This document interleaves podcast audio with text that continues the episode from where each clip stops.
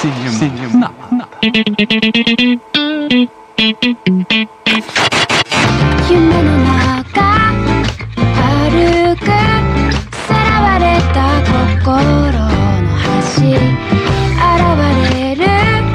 Você sabe por que. Você sabe por que estrela da Mercedes-Benz que tem na frente dos carros? É o símbolo da paz! Não, isso não está correto. Onde ouviu falar disso? É, é a paz e amor? É o símbolo da paz dos hippies? É, o, é guerra, na verdade. É o contrário da paz, porque é uma paz de ponta cabeça. Sabe por que ele poderia ser associado ao símbolo da guerra? Tô pensando aqui agora. Porque lembra, lembra um pouquinho um falo. E o falo é a origem da guerra. É uma obra de arte, inclusive. Os homens. É de uma artista francesa chamada. Socorro! Orlan. O nome da artista francesa é Orlan. Orlan. Deve ser assim, Orlan. Artiste française, artiste française, Orlan. Pardon, je ne parle pas français, je suis brésilien. Je suis photographe. Tá bom. Viu? A estrela da Mercedes-Benz. Fale da estrela. São, são três pontas, uma pra cima e as duas pra baixo, porque ela fabrica aeronaves, motores de barco e carro, entendeu? Igual a Saab, sabe? Sabe, sabe. Essa indústria aí sueca que faz carros e aeronaves, carros que aparecem em filmes japoneses, inclusive. O Brett até que é inteligente. Nós estamos aqui dentro de um Saab, caso não tenha ficado claro, evidente para o nosso ouvinte. Nós vamos sair agora em busca, vamos buscar nosso colega Gui. Gui Stadler está no aeroporto. Nós estamos em Hiroshima. Viemos especialmente, aqui já estamos há uma semana, que o Gui deveria ter vindo junto conosco nessa, na nossa mesma aeronave. Hi. Talvez da Saab, não sabemos. Será que era da Saab? Não sei. Seria ótimo. Mas o, o fato é que o Gui perdeu o voo, não conseguiu. Típico. E teve que remarcar uma semana depois para conseguir. Desorganizado, É, né? enfim, esse, esse, esse meio de pandemia é assim: você perde passagem hoje, você vai conseguir só daqui uma semana e pagando muito caro essa remarcação. hein? Isso tudo vai pro. pro... Vai pro orçamento aqui do podcast, é. Mas ainda bem que a gente tem apoio da Lei Rouanet e tá tudo pago, tá tudo certo. Tá brincando? Não está. A gente tá aqui na, na- no elevador aqui do. Que o carro vem ali, aquele elevadorzinho, né? Então é bem bacana isso aqui no Japão, aqui em Hiroshima, que a gente vai descer agora com o carro aqui pra pegar o Gui. Eita! Oi, Que balanceio é esse, que rapaz? o troço. Caralho. Que isso? Tá saindo uma fumaça É, aqui. tecnologia japonesa não dá pra confiar mesmo. Eu, eu- vou descer ali pra ver se tem algum botãozinho pra apertar. Vai ali, vai ali, Emeneri, por favor, ajuda a gente, cara. Você é o engenheiro eletrônico aqui, por favor, cara. Não, não tem de apertar É, aqui? eu sou civil, eu não entendo nada de motor, nem de carro. Cara, e, e, e pra piorar, não, tem, não tá pegando sinal aqui dentro do elevador. Eu não consigo traduzir o que tá escrito aqui na porta. Ah, que situação, que situação. E agora? Vol- Voltamos aos 80 igual esse carro desgramado. Viu? Acho que a gente devia gravar aqui mesmo e pronto. Já estamos gravando mesmo. Segue o barco. Segue o barco da Saab. É, vai ser. Não, vai ser, porque senão, senão o ouvinte vai, vai esperar um mês pra um novo podcast daqui a um mês, não, né? A acústica aqui desse elevador de carros está muito boa. Tem razão. Acho que a gente tem que aproveitar. É verdade. Vamos gravar dentro do Saab mesmo, nosso Saab 900. Amarelo, hein? Amarelo porque é igual o livro. Igual o livro, né? Vamos. Eu topo. Eu topo. Somos, somos fiéis à obra original. É, esse diretor fica mudando os troços. É igual o Camaro, inclusive. Mas eu acho que o diretor só achou o vermelho. Deve ser esse o problema, não sei. Não, não, não. Ele, o diretor, ele diz que o vermelho combinava mais com fazia o contraste de cores melhor ali com a, com a nossa Hiroshima que nós estamos aqui hoje, né? Ah, concordo. O verde, enfim. Que diretor, de que filme, Emenere? Por favor, introduza-nos. Do que estamos falando? Toraive Maika. Vamos primeiro nos introduzir, né? Já que não temos aqui a gente acha que vai chegar, até ele chegar aqui vai demorar, então vamos nos apresentar antes. Já, já que o Gui, Gui Staller não tá aqui, eu vou fazer a piada de segunda série que que nos introduzir ficou de duplo sentido, hein? Eu preciso fazer alguma coisa pra me alegrar. Eu sou um palhaço, eu sou o Coringa, o palhaço, o Joker, o palhaço. Fechado num carro no elevador aqui, tudo pode acontecer, meus amigos. Introduza-nos, Emerson Neri. Ei! Calma lá, pô! Não sacaneia, gente. Sou o Emineri e Baka Bakashi. Melhor frase do filme. Ai, por quê? Por que eu não tomei a pílula azul?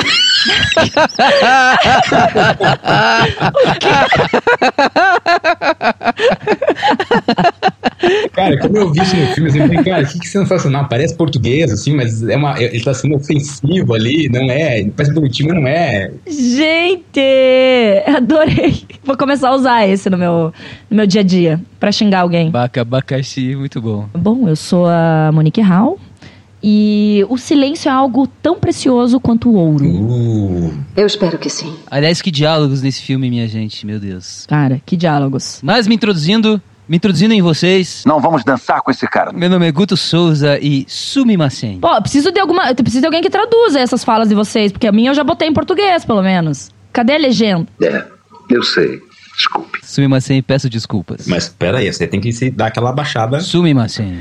E você sabe que quanto mais você se abaixa, mais você quer pedir desculpa, mais envergonhado você tá, né? Ah, é? Sei, inclusive, o- essa curvatura é algo muito relevante no filme que nós vamos falar agora, por sinal. Cara, tem muita coisa. Muita coisa relevante. Mas que se fosse traduzido adequadamente para o português se chamaria Dirige aí, vai. O nome do filme? Não tô dizendo que tá certo. Não. Se houvesse um título em português, seria esse. Seria, seria. É o melhor título de filme em japonês que eu já vi na minha vida. Ah, é, em japonês. Vamos lá, calma lá. Em japonês se chama. Doraibu Makaru. Doraibu Maika. Sério, esse é o nome em japonês, cara? Não é maravilhoso? Sério? Doraibu Maikaru. Doraibu Maika. Doraibu Maikaru? Doraibu Maika. Mas, tipo, significa drive my car, assim? Sim, sim porque os japoneses, eles. A, a língua. Primeiro, estamos falando do filme Drive My Car, que foi o Oscar de melhor filme estrangeiro no ano de 2022, aqui, quando a gente está conversando com vocês. E na língua japonesa é uma língua que é muito silábica, é muito parecido com o português, inclusive. A gente tem, tem sílabas muito marcadas, assim, todas com conso, consoante vogal, consoante vogal. Então, para falar o, já que o Gui não tá aqui para falar essa coisa de letras, eu vou falar por ele, tá? O que o pouquíssimo que eu sei que talvez seja mais que ele, mas Ah! Não acha que ele exagerou? E talvez por isso ele não esteja aqui. Porque talvez ele quis perder o voo, porque não, ele, não, ele não tem o japonês ali na, na ponta da língua. Ele só tem inglês e espanhol. É isso, é verdade. Foi proposital. Mas diga, O Guto. japonês, quando eles falam o inglês especificamente, o inglês é uma, é uma língua que não, não é tão silábica assim, ele tem muitas consoantes e tal. E então o japonês tem essa dificuldade de falar o inglês. Então, dri- Drive My Car e em japonês fica Drive My Caro. Drive My Car. Ah, o, o, o, brasileiro também precisa colocar é, vogais quando ele fala inglês. Por exemplo, Facebook. iPhone. Facebook.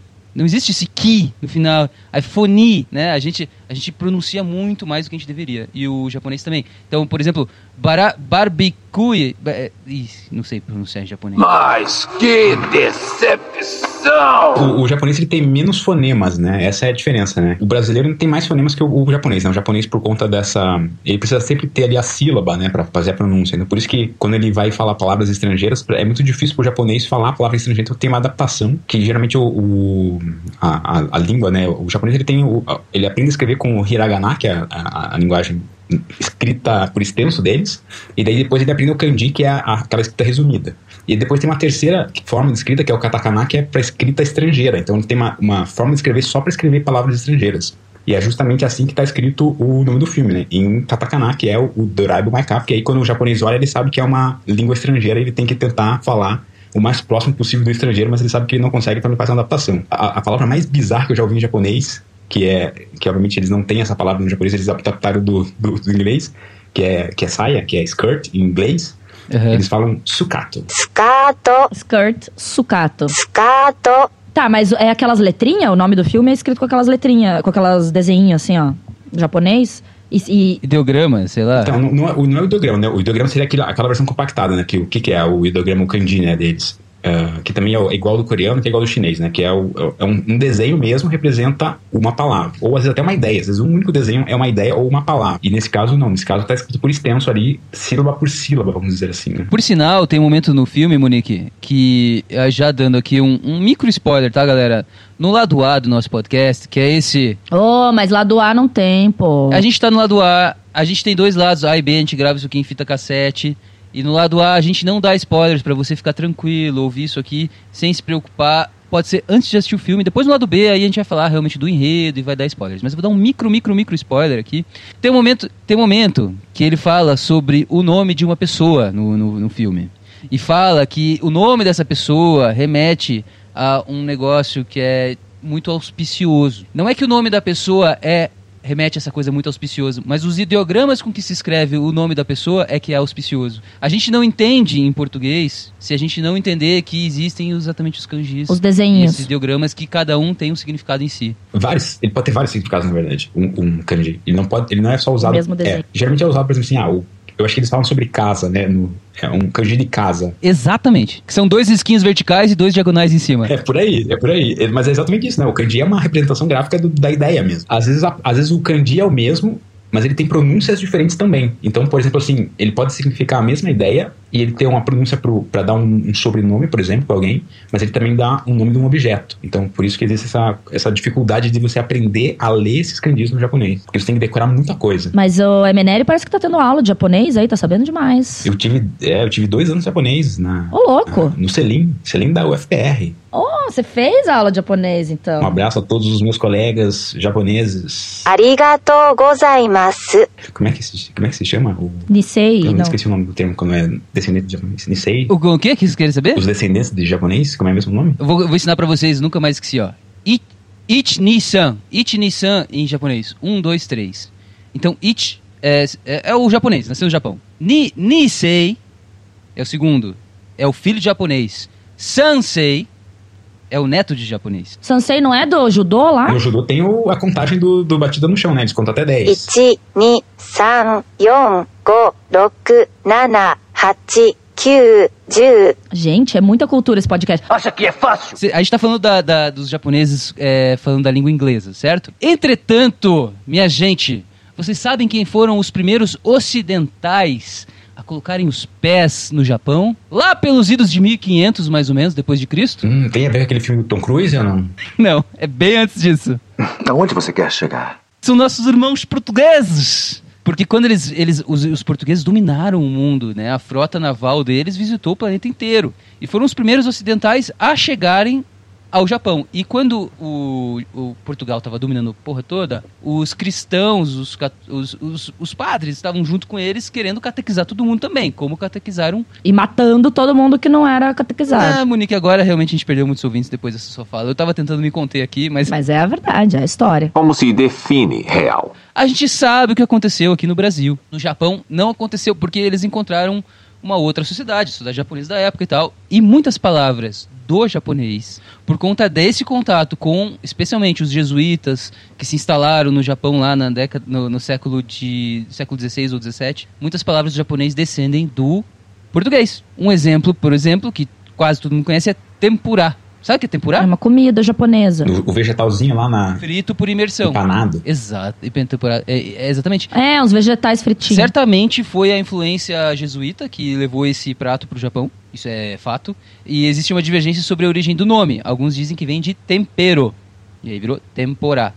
E tem uma frase em latim, que agora eu estou vendo na Wikipédia aqui, que diz a tempora quadragesime. Você baixou a Wikipedia no teu celular? Você tem offline, Wikipedia? Não sacaneia, gente. Esse, esse lado A aqui vai ser repleto de cultura japonesa, né? Cê, Monique, fala, fala das. Gente, eu não tenho, eu não tenho nada pra contribuir por enquanto. Não é possível. Tem um filme que se passa no Japão chamado Lost in Translation. Sabe quem participa desse filme? Ah, o Bill Murray!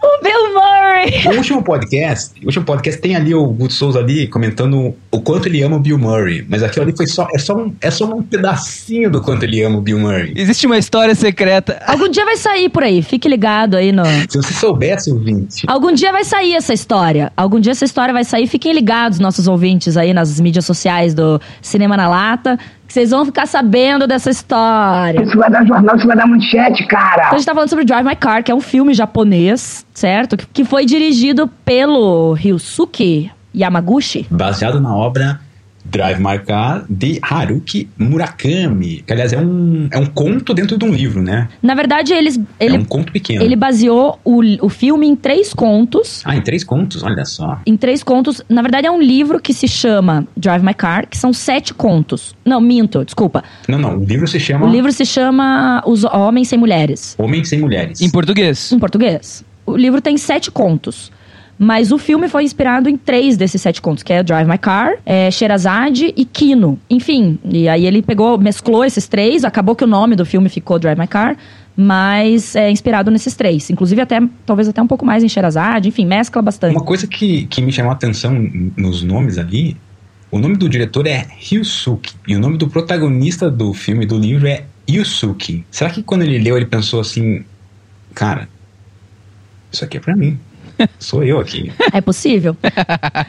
Cara, eu não, eu não conheço os- as outras obras desse diretor. Ele tem outros dois filmes famosos. Ah, é? Que foram premiados, inclusive. é, foram premiados em Berlim e na França. Quais são? Que é o Happy Hour, de 2015. Esse foi premiado na França. Desculpa, deixa eu te perguntar. O nome, o nome original também é em inglês? É, é, é, é katakana também. Happy Hour também. Happy Hour. Olha aí, que ocidentalzão. E o outro filme é o Well of Fortune e Fantasy. Agora fala devagar e bem claro.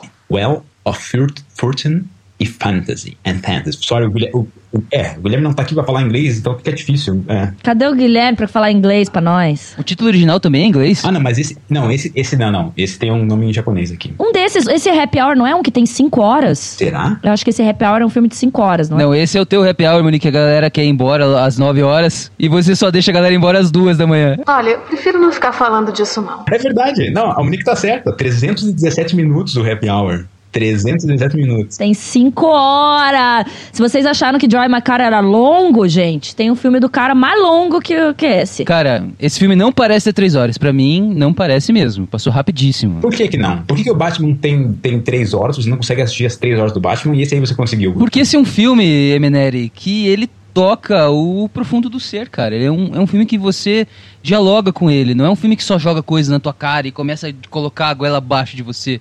É um filme que não se baseia em efeitos especiais, como a maioria dos filmes hollywoodianos.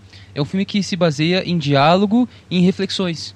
E quando você reflete junto com o filme, cara, tua mente vai embora. E vai embora. Eu concordo, eu concordo com o Guto.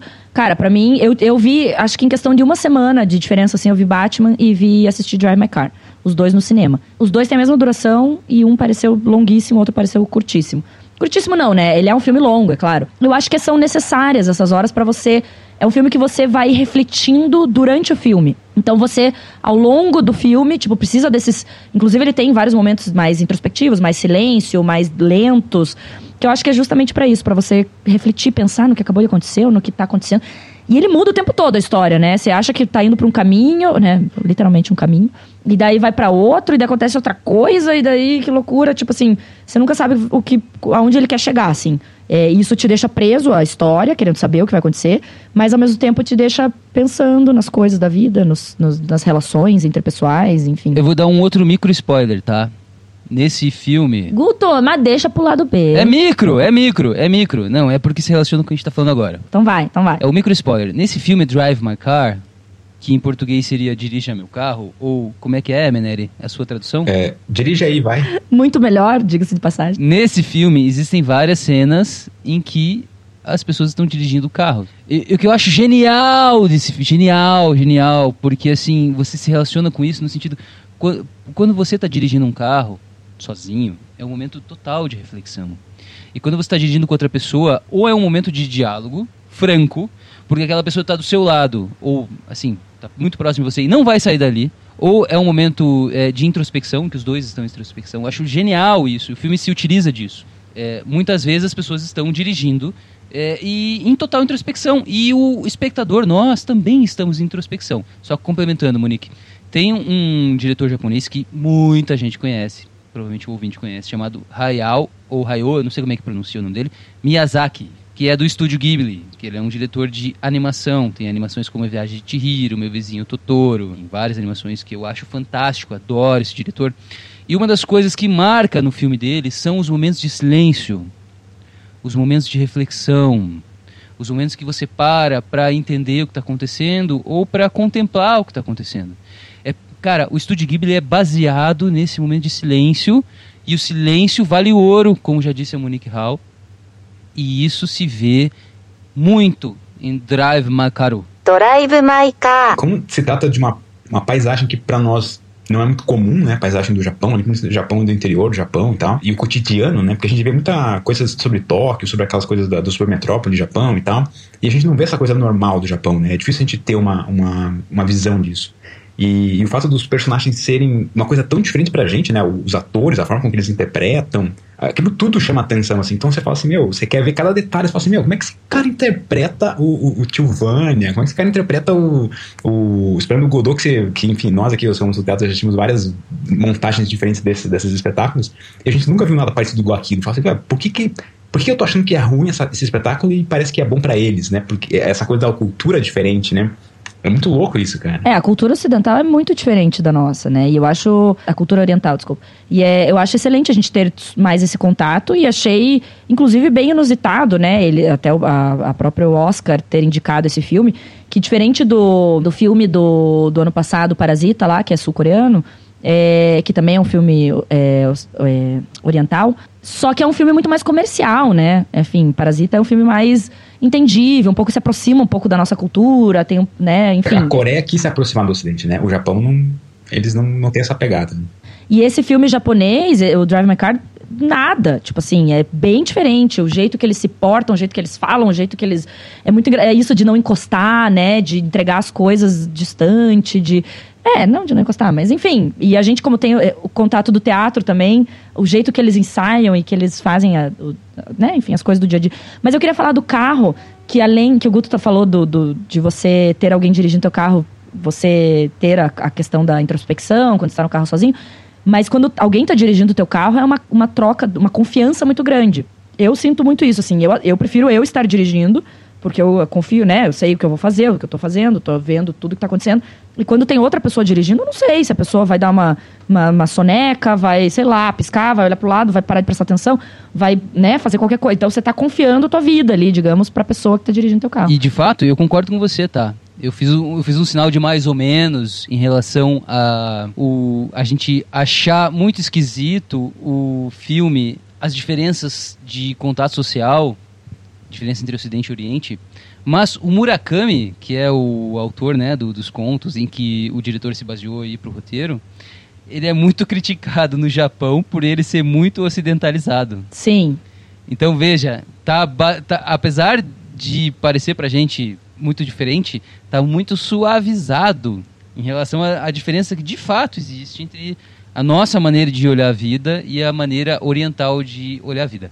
Oriental também é uma maneira é, é- é péssimo falar isso porque cara do, do meridiano de Greenwich para direita tem milhões de maneiras de enxergar o mundo. Você pode começar pelo leste europeu, você pode falar dos turcos, você pode falar dos africanos, você pode falar do Oriente Médio, você pode falar dos indianos, você pode falar do pessoal do Cazaquistão, você pode falar da- do Sudeste Asiático, você pode falar da China, que é completamente diferente do Japão, que é o filme que a gente está falando. Então, Oriente é tudo isso aí, que é completamente diferente da gente. Então, acredite, esse filme está suavizado. Tá, cultura japonesa. E tá suavizado. Ainda assim tá suavizado. Pra começar, por exemplo, o, o- esse carro que a gente tá dentro, onde é que o Emineri tá?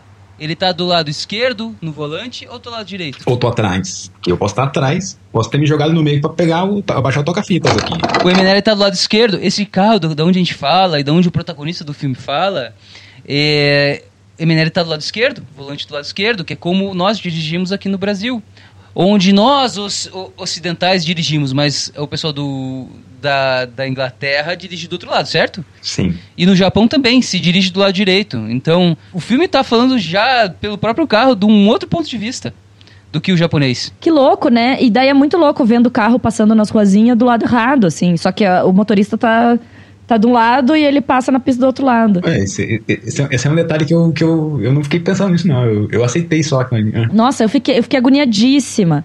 Eu fiquei agoniadíssima. Só aí já tem, só aí já tem um, cara, um, um caminhão de subjetividades pra você discorrer. Então, mas o, o Haruki Murakami, que é o autor do- do- dos contos, eu já li um outro livro dele. Não li os contos, mas eu já li outro, outro livro dele. E ele sempre usa essa coisa do- das relações, as relações amorosas e relações interpessoais. E usa muito do, do sonho, do mis- é, místico, assim, umas coisas meio diferentosas, assim, que acontecem. Ah, eu não posso falar agora também. Eu esqueço que a gente tá no lado A. Lado A, vamos lá. Não sei se você vai tocar no ponto, Monique, mas uma coisa que eu fiquei pensando nesse filme, que esse filme ele toca em questões polêmicas, né? E, e, assim, polêmicas até pra nós ocidentais, que somos um pouco mais ah, abertos a, a falar sobre qualquer coisa, do que os, japoneses, que são mais introspectivos e não falam muito sobre essa questão, principalmente da vida privada. E ele toca no- na questão do, do, assim, do, do relacionamento extraconjugal ali. Que eu acho que, deve, assim, se pra nós ocidentais já é uma coisa forte, imagino que esse filme deve ser no Japão mesmo, né? Sim. Fala daquela forma tão aberta, assim, daquele jeito. Adorei. Aliás, acho que esse filme é sobre relação aberta. Esse é o ponto, é o, o que o filme queria expor. Eu acho que é um ponto, sim, mas eu acho que ele fala sobre mais, assim, tem uma parada do desapego e da culpa ali que também que fica, tipo, remoendo, assim, o tempo todo. É verdade, olha aí, cara. Você falou alguma vez isso aí no Batman, cara. Você não, você não, você não trouxe reflexão nenhuma no Batman. Olha o que você tá trazendo agora nos primeiros 30 minutos de podcast. Tá bem, é verdade. E a gente nem tá falando do filme ainda, a gente tá falando das fofocas, cara. Nós estamos já prontos pra falar sobre o filme, Guto? Hum, acho que. Acho, que- você tem fofocas? Não, eu não, eu não sei. Eu não li nada sobre o filme. Não sabemos ler tititi em japonês, pessoal. Ficamos realmente na, na dívida com vocês. A gente até tentou, até procurou, mas não. É, a gente tem aqui no carro aqui algumas aqui, mas enfim, não tá rolando a tradução agora, porque foto, tirar foto pra, entender, pra fazer a tradução é, é, é- é assim, é- dá, dá trabalho, isso dá trabalho. Puta, não dá nem pra buscar aqui na, na internet nem nada, que não tá pegando nada aqui, cara. Comprei essa porra desse chip japonês. Ei, olha a sua boca. Cuidado. Escuta, será que o Gui não. o- cara, o Gui fez falta agora. Ele devia saber algumas coisas aí. Ah, o Gui, sem- o Gui é fofoqueiro, né? Ele sempre sabe as fofocas. Ele tá no aeroporto fofocando lá com alguém lá sobre esse filme. É, certeza. Pouca vergonha esse filme, né? Tá começando assim as conversas, né, com a galera. Começa com uma atriz nua. O filme começa com uma atriz nua. Que filme péssimo.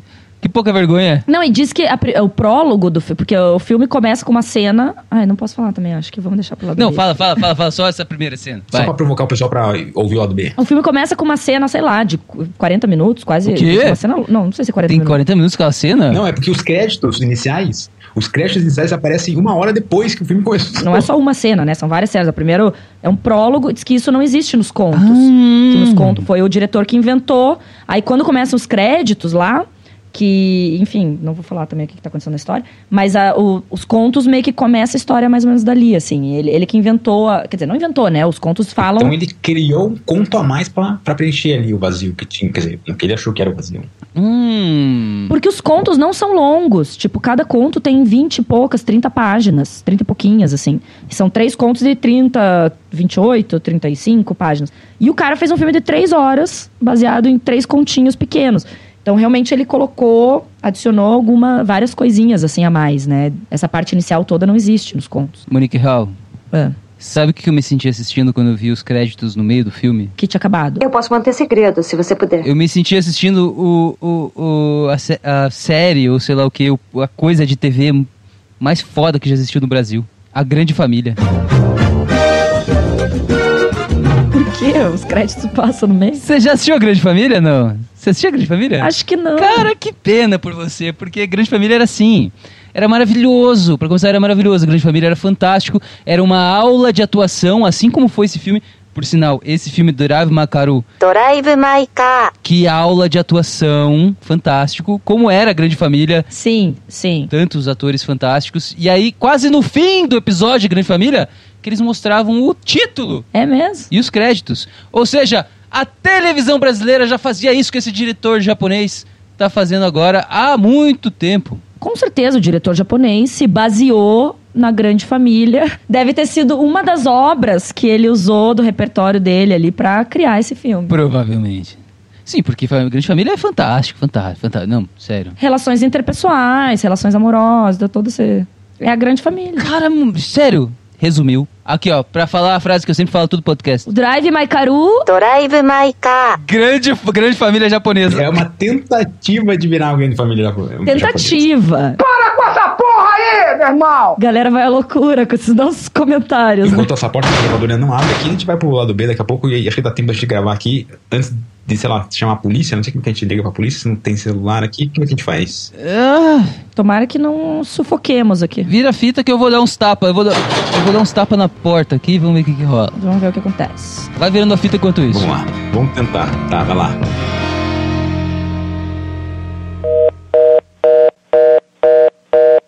número para o cuol está ligando esta desligado o ufora da área do.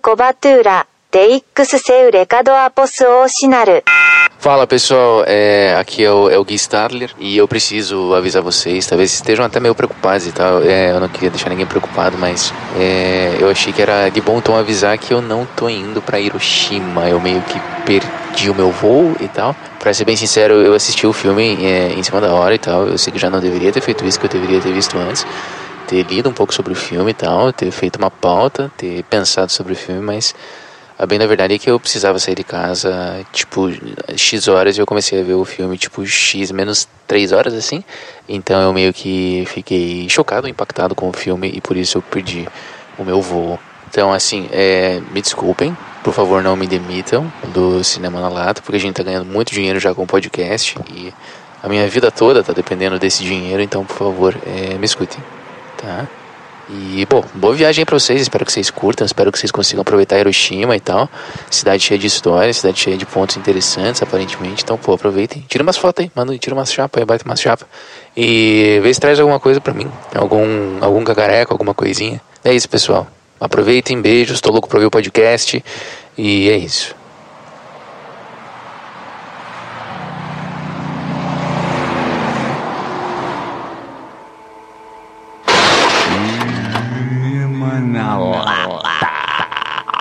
Este podcast foi editado por Eminere. Mais detalhes em eminere.com barra na lata.